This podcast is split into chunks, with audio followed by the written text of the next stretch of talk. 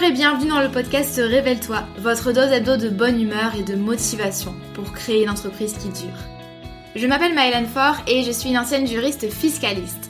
Il y a quelques années, je me suis échappée des cabinets d'avocats pour enfin bâtir l'activité professionnelle de mes rêves sur le web. Un grand saut dans le vide, j'avoue, mais je n'ai jamais regardé en arrière. Aujourd'hui, j'accompagne les créateurs d'entreprises et les solopreneurs dans la construction d'une activité solide, pérenne et rentable sans stratégie compliquée ni éparpillement. Grâce à mon profil atypique, mi-droit, mi-marketing et mon programme signature, la Micropreneur Academy, j'offre à mes clients un soutien à 360 degrés dans leur aventure entrepreneuriale. Dans ce podcast, vous ne trouverez sûrement pas de recettes magiques ni de conseils bateaux, mais un vrai partage d'expérience et de connaissances, sans tabou ni paillettes. Chaque semaine, je vous parle de création et de développement d'entreprise, de business, de marketing et de la vraie vie des entrepreneurs et des freelances, toujours avec beaucoup de bienveillance. Si vous aimez ce podcast, n'hésitez pas à le partager autour de vous et à laisser 5 étoiles sur votre plateforme d'écoute préférée. Je vous souhaite une agréable écoute.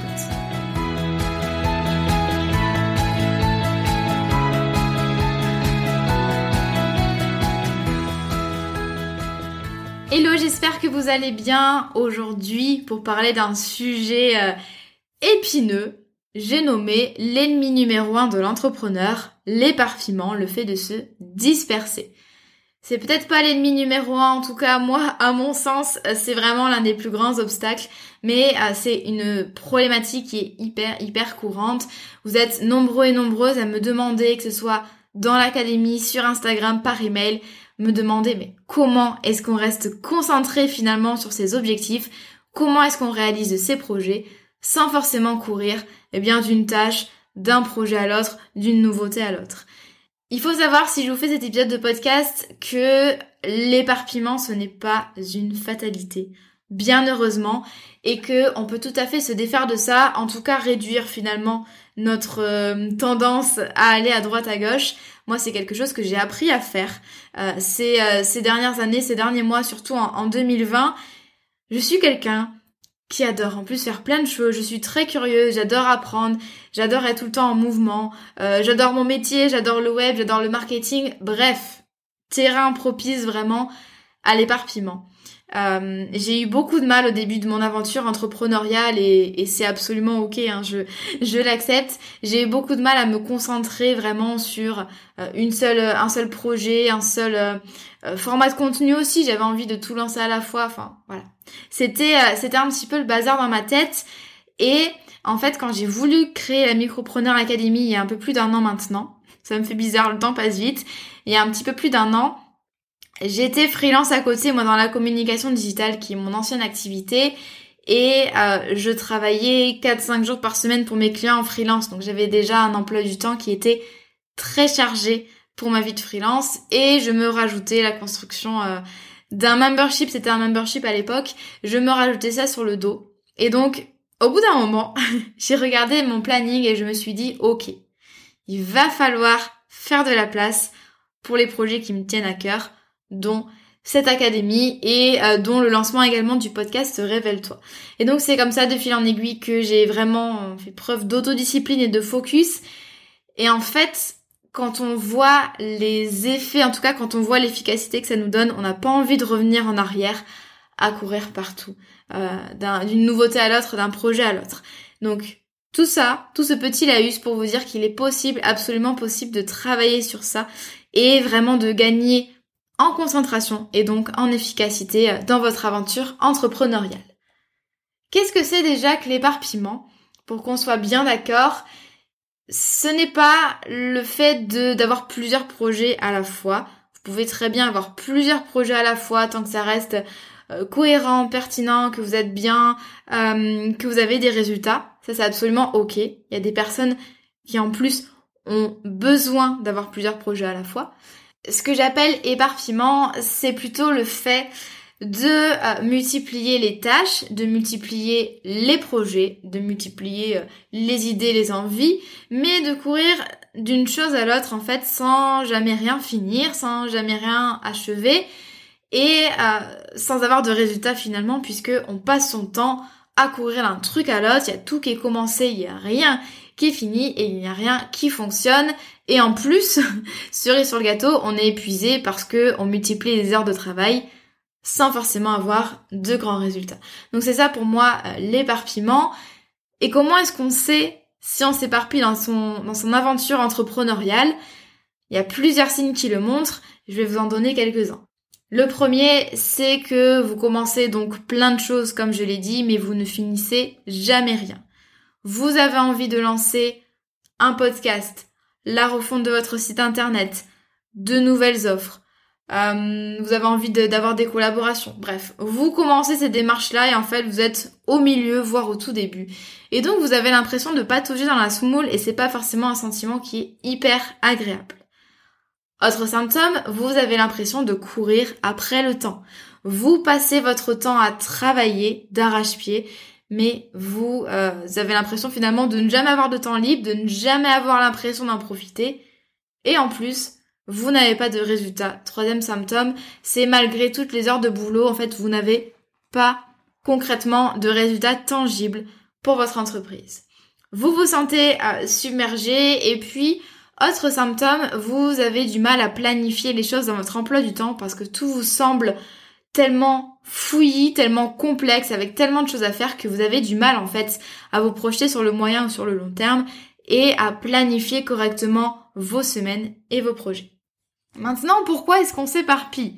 Grande question, il y a plein de raisons différentes. Moi, je vais vous, je vais vous en citer trois principales qui, sans doute, vous concernent. Donc la première, c'est que votre entreprise n'a pas de direction claire. C'est-à-dire que vous ne savez pas où vous allez, vous n'avez pas d'objectif, vous n'avez rien de concret finalement, et donc forcément, bah, quand on n'a pas de choses en ligne de mire, on ne sait pas quel chemin emprunter, on ne sait pas où on va, on fait des allers-retours, et donc on a un petit peu du mal à cadrer tout ça et à structurer vraiment sa progression. Deuxième cause à l'éparpillement, vous avez des objectifs, vous avez une ligne directrice, mais bah, vous ne vous en souvenez plus. vous, ne vous ne vous souvenez plus de la direction finale et où vous ne vous souvenez plus des, euh, des motivations finalement de pourquoi est-ce que vous faites ça, pourquoi est-ce que vous vous lancez dans l'entrepreneuriat, pourquoi est-ce que vous avez envie de lancer telle ou telle offre. Donc ça, c'est un grand facteur également de dispersion et c'est la raison pour laquelle on dit souvent qu'il faut communiquer sur ses objectifs, il faut les marquer, il faut les regarder régulièrement et ça c'est vraiment quelque chose qui est euh, super important. Et puis troisième cause de dispersion, c'est la peur, la peur de l'inconnu, la peur d'échouer. Voilà, il y a plein de petites peurs, hein. vous le savez, quand on est entrepreneur, il y a plein de petites peurs euh, qui viennent nous chatouiller et qui viennent bah, remettre en question finalement euh, un peu tous nos projets. On pourrait parler d'éparpillement pendant un moment, hein, plus que sur euh, un petit épisode de podcast. Il y a plusieurs manières d'aborder et de traiter le problème. Euh, j'avais envie de vous montrer un petit peu les différentes couches finalement de l'éparpillement et de l'organisation. Hein. C'est de toute façon tout est relié. Quand on parle d'éparpillement versus focus, on peut se concentrer d'une part sur le moyen long terme, c'est-à-dire ce que vous faites sur 3 à 12 mois. Vous pouvez vous concentrez sur ce que vous faites chaque mois, puis chaque semaine, puis chaque jour. Donc vous voyez, il y a différentes strates finalement, différentes couches de l'éparpillement et de l'organisation. Ça peut être sur le moyen long terme ou euh, sur le très court terme. J'avais envie, dans un premier temps, de vous parler du focus sur le moyen long terme. Quand je parle de focus, c'est vraiment tout l'inverse de l'éparpillement, c'est que vous allez vraiment vous concentrer sur les choses qui comptent, qui importent pour que vous puissiez avancer. Ce que je conseille généralement aux personnes que j'accompagne, et si vous avez suivi mon défi gratuit euh, au mois de février, vous, connaissez euh, également mes conseils. Donc, mon conseil vraiment, c'est de faire le test sur une période de 1 à 3 mois. 3 mois, c'est bien. Euh, moi, je raisonne beaucoup avec des plans de 90 jours. Donc c'est-à-dire que j'ai un objectif, j'ai vraiment un projet et pendant 90 jours en fait je vais faire un plan d'action. Donc avec vraiment trois grandes, étapes puis des focus par semaine et par jour. C'est comme ça que je raisonne. Donc allez voir un petit peu sur internet si l'idée vous vous tente et vous séduit. Euh, il y a beaucoup d'entrepreneurs qui parlent de ce genre de plan de 90 jours. Ce que je conseille donc, c'est de se concentrer sur cette période-là de 90 jours Ça permet de réaliser des projets plus ou moins ambitieux. On peut faire beaucoup de choses en 90 jours. Et donc, sur cette période-là, vous allez vous dire, OK, qu'est-ce qui importe? Qu'est-ce que j'ai envie de mettre en place depuis tant de semaines, tant de mois, et qui me frustre parce que je n'arrive pas à avancer? Et donc, c'est là que vous allez vous fixer un objectif clé, un objectif numéro un, ou un projet clé. Hein, les deux, euh, tout dépend de la manière dont vous appelez ça, mais ça peut être par exemple, je veux démissionner dans trois mois, je veux lancer mon podcast, je veux lancer mon coaching de groupe, je veux euh, refaire mon site internet, par exemple. Ça, c'est vraiment à vous de déterminer le projet clé sur lequel vous allez vous concentrer pendant trois mois. La question que j'ai souvent, c'est oui, mais comment est-ce que je fais si j'ai plein d'autres choses à faire? Ça ne vous empêche pas d'avoir d'autres projets, d'avoir d'autres tâches, évidemment. Hein. En sous-marin, vous avez beaucoup de choses à faire pour votre entreprise, vous avez vos clients à gérer. Mais quand on se fixe un objectif numéro un, c'est qu'on se dit, eh bien, je vais allouer en fait des périodes dans mon emploi du temps, des grandes plages horaires, voire des journées entières. Je vais fixer en priorité des créneaux pour ce projet-là. Et ensuite, si j'ai du temps, eh bien, je vais pouvoir me concentrer sur d'autres choses. Donc ça ne veut pas dire évidemment que vous renoncez à tout, mais ça veut dire que votre priorité, eh bien, elle va être là. Quand vous allez choisir cet objectif phare, ce projet vraiment clé, je vous conseille vraiment de le formuler en des termes précis et engageants. C'est-à-dire que ça doit être un objectif. Si vous connaissez la méthode SMART, c'est ça, c'est un objectif qui est suffisamment précis, qui est temporellement défini, donc ça veut dire que vous mettez une date, euh, qui est précis sur sa réalisation. Par exemple, au lieu de dire euh, je veux plus euh, de visiteurs sur mon site, vous allez dire eh bien je veux augmenter mon trafic de X% et où je veux augmenter mon trafic grâce à Pinterest. Vous voyez que c'est plus précis en termes de dates, de résultats et de moyens de le faire finalement. Une fois que vous avez ce projet clé, cet euh, objectif phare, vous allez le découper en trois étapes clés. C'est-à-dire quelles sont les trois grandes étapes pour réaliser ce projet? Donc moi, avec par exemple le, euh, la refonte de la Micropreneur Academy que j'ai fait en octobre, en octobre dernier, il fallait d'abord que je fasse la stratégie, le programme, puis la création des supports, puis euh, l'enregistrement, puis le plot, etc. Donc ça, moi j'ai réuni ça en trois grandes étapes clés, et c'est quelque chose qui vous permet en fait de découper la difficulté. Et plus vous allez découper la difficulté, plus ça va vous sembler faisable et atteignable. En fait, c'est beaucoup plus facile forcément de voir un projet en plein de petites pièces que vous pouvez faire en un mois ou en une semaine, plutôt que d'avoir vraiment la destination finale et de se dire, oh là là, tout ce qui me reste à faire. Ensuite, une fois que vous avez ça, une fois que vous avez votre objectif et vos trois étapes clés, ça va être plus facile ensuite de bâtir votre plan d'action et puis également, ça va être plus facile de trier et de prioriser les autres projets et les autres idées que vous allez avoir. Parce que peut-être que vous avez envie de lancer un coaching de groupe, mais que vous avez aussi envie de vous mettre sur Clubhouse. Euh, ah ça on est vraiment dans le syndrome de l'objet brillant en ce moment. Hein. ou que vous avez envie de lancer une chaîne YouTube ou de refaire votre site. En fait, le fait d'avoir vraiment ce focus là, ça, ça, va vous permettre vraiment de euh, pas de pas de renoncer, mais de repousser les choses qui sont pas forcément hyper urgentes et qui sont pas vraiment liées à cet objectif là. Donc par exemple, si j'ai envie de, lancer mon coaching de groupe et que j'ai envie également de lancer mon podcast, eh bien je vais me poser les questions suivantes. Est-ce que ce projet de podcast là, il est nécessaire il est lié, pardon, voire nécessaire à la réalisation de mon objectif phare du moment? Est-ce que le fait de lancer mon podcast, ça va m'aider ou non à lancer mon coaching de groupe? Vous allez vous demander également en deuxième question, est-ce que ce projet me fait réellement vibrer au fond de moi? Est-ce que j'ai vraiment, vraiment, vraiment envie de mener ce projet? Est-ce que quand j'en parle, c'est un grand oui dans mon cœur, dans ma tête et dans mon sourire? Troisième question, est-ce que cet objectif, est-ce que ce projet est objectivement réalisable eu égard à mon temps, à mes compétences et à mes ressources, notamment mes ressources financières? Vous pouvez vous poser également une dernière question pour vous aider un petit peu plus. Est-ce que ce projet est capable de générer du chiffre d'affaires? Petit aparté, vous avez une entreprise, ce n'est pas du bénévolat, ce n'est pas du loisir. Bien sûr que la notion de plaisir est hyper importante, mais vous, devez vous demander également est-ce que ça me ramène de l'argent? Est-ce que ça fait progresser mon entreprise? Il y a beaucoup de choses qu'on fait pour le plaisir, certes, pour l'ego, certes, mais qui ne nous ramènent pas de clients, pas de chiffre d'affaires. Donc ça vous permet également de trier des projets comme ça. Et je le répète, renoncer à certains projets, c'est pas forcément définitif. C'est simplement repousser, vous notez ça quelque part, et peut-être que ce sera ensuite le bon moment dans quelques semaines ou dans quelques mois, eh bien pour donner vie à ce projet. Pour parler de, ces sujets un petit peu de euh, du fait de renoncer, j'avais envie de vous présenter la notion de coût d'opportunité. Il faut bien comprendre que dans la vie, dans votre vie perso, dans votre vie pro, vous allez devoir prendre au quotidien des choix, des décisions. Ça, vous le savez a priori. Quand vous allez vous décider sur tel ou tel, de faire tel ou tel projet, de faire telle ou telle action, il va y avoir un coût. C'est-à-dire à chaque fois que vous prenez la décision de faire quelque chose, vous allez en payer le prix d'un autre côté, sur un autre, sur d'autres aspects finalement. Par exemple, si vous regardez pendant une heure la télévision, ça veut dire que, eh bien, vous n'allez pas pouvoir étudier, par exemple, euh, peaufiner votre thèse. Alors, j'invente des exemples.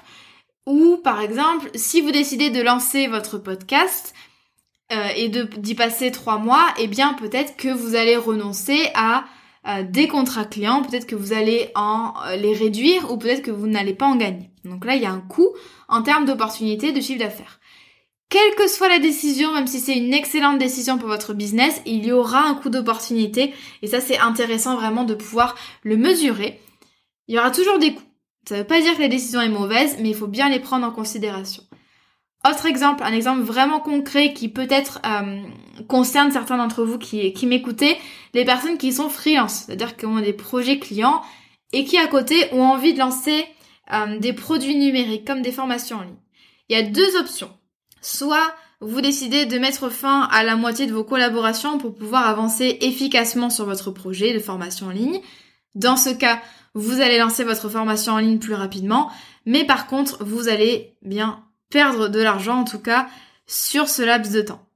Versus, et il y a vraiment, ça c'est vraiment à vous de voir, hein, il n'y a pas de bonne ou de mauvaise décision, versus vous pouvez garder tous vos clients et donc eh bien, ce qui va se passer, c'est que soit vous allez passer beaucoup plus de temps à lancer votre formation, vous allez décaler la date de lancement, soit euh, vous allez pouvoir tout faire d'un coup, mais vous allez être épuisé. Dans tous les cas, il va y avoir un prix à payer. Donc ça, c'est intéressant de, bien se dire ça et de se dire, voilà, quand je m'éparpille, quand j'essaie de lancer plein de projets à la suite, des choses qui vont en plus pas m'apporter beaucoup, euh, tant sur un plan personnel que financier, je renonce à tout le reste et je renonce surtout à la réalisation du projet numéro un, du projet qui me tient le plus à cœur. Donc ça, c'est vraiment important euh, d'intégrer cette notion de coût d'opportunité. Une fois que vous avez votre objectif phare et euh, vos différents euh, points de focus, actions clés, vous allez pouvoir ensuite faire un planning. Et moi, ce que j'adore quand je fais mes plannings, c'est que donc je démarre de mon grand objectif, j'ai mes trois actions clés, et ensuite j'essaie d'intégrer ça dans mon planning de façon concrète. C'est-à-dire que mois après mois, semaine après semaine, je me dis ok, comment est-ce que je vais avancer sur mon projet? Et donc pour chaque mois, ce que je fais, c'est que je me concentre vraiment sur une seule chose, j'ai un grand focus.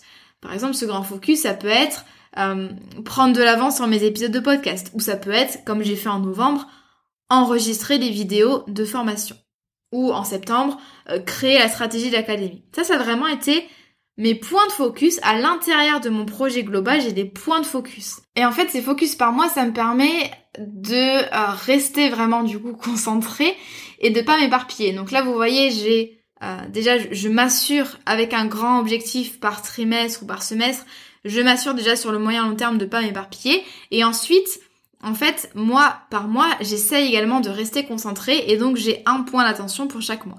Encore une fois, évidemment que ça m'empêche pas de faire d'autres choses, mais je sais que le temps, ben, je vais l'allouer en priorité à ce focus-là.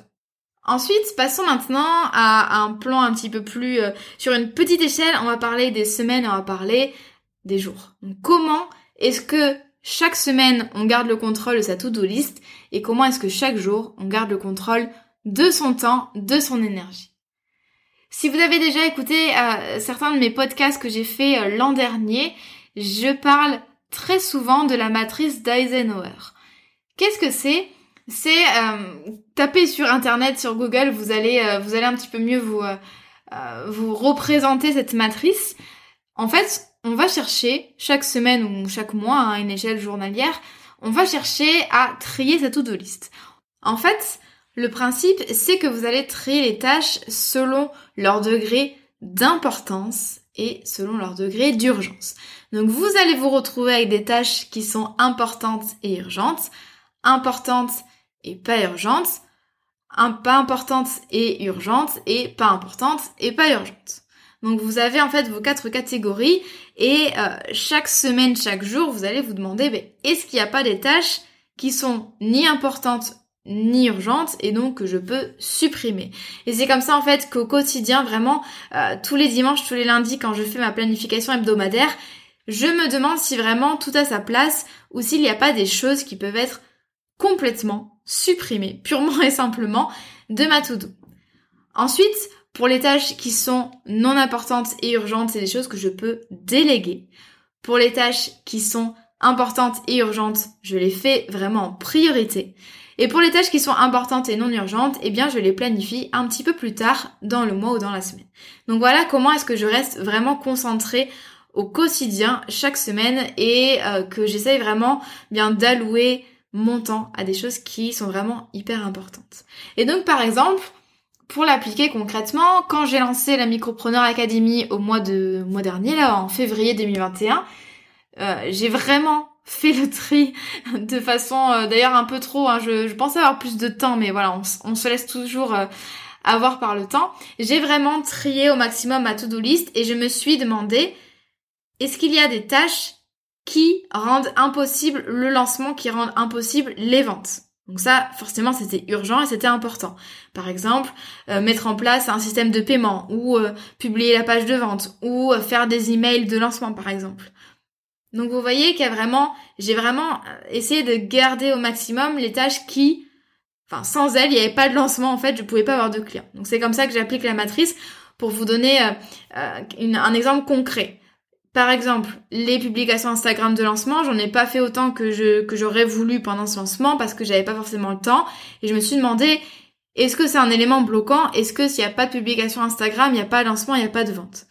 La réponse, c'est non. Et donc j'ai privilégié plutôt les visuels et la rédaction euh, des publicités Facebook parce que là, oui, c'était important et ça faisait partie intégrante de ma stratégie. Donc vous voyez comment est-ce que un petit peu je priorise ça euh, de façon concrète quand je lance des choses, par exemple.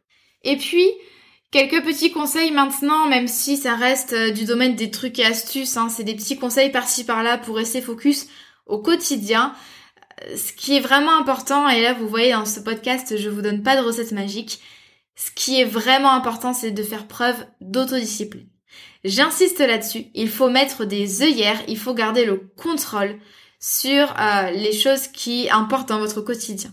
Ok? Il y a personne pour vous taper sur la tête à vous dire remets-toi au travail, concentre-toi sur tes objectifs, à part moi aujourd'hui dans cet épisode de podcast, mais a priori a personne d'autre. En tout cas, rarement. Donc ça c'est important de se dire que vous, il y a simplement vous, on pouvez décider de votre emploi du temps et donc c'est à vous. Arrêtez de chercher des recettes magiques. Ce qu'il faut, c'est simplement s'autodiscipliner. Voilà. J'aurais pu finir l'épisode comme ça. Mais j'avais envie de vous parler également d'une autre chose qui me paraît importante. J'en parle régulièrement à mes élèves dans l'académie. Hein. Si certains m'écoutent, vous savez que je vous parle de ça régulièrement, notamment en live.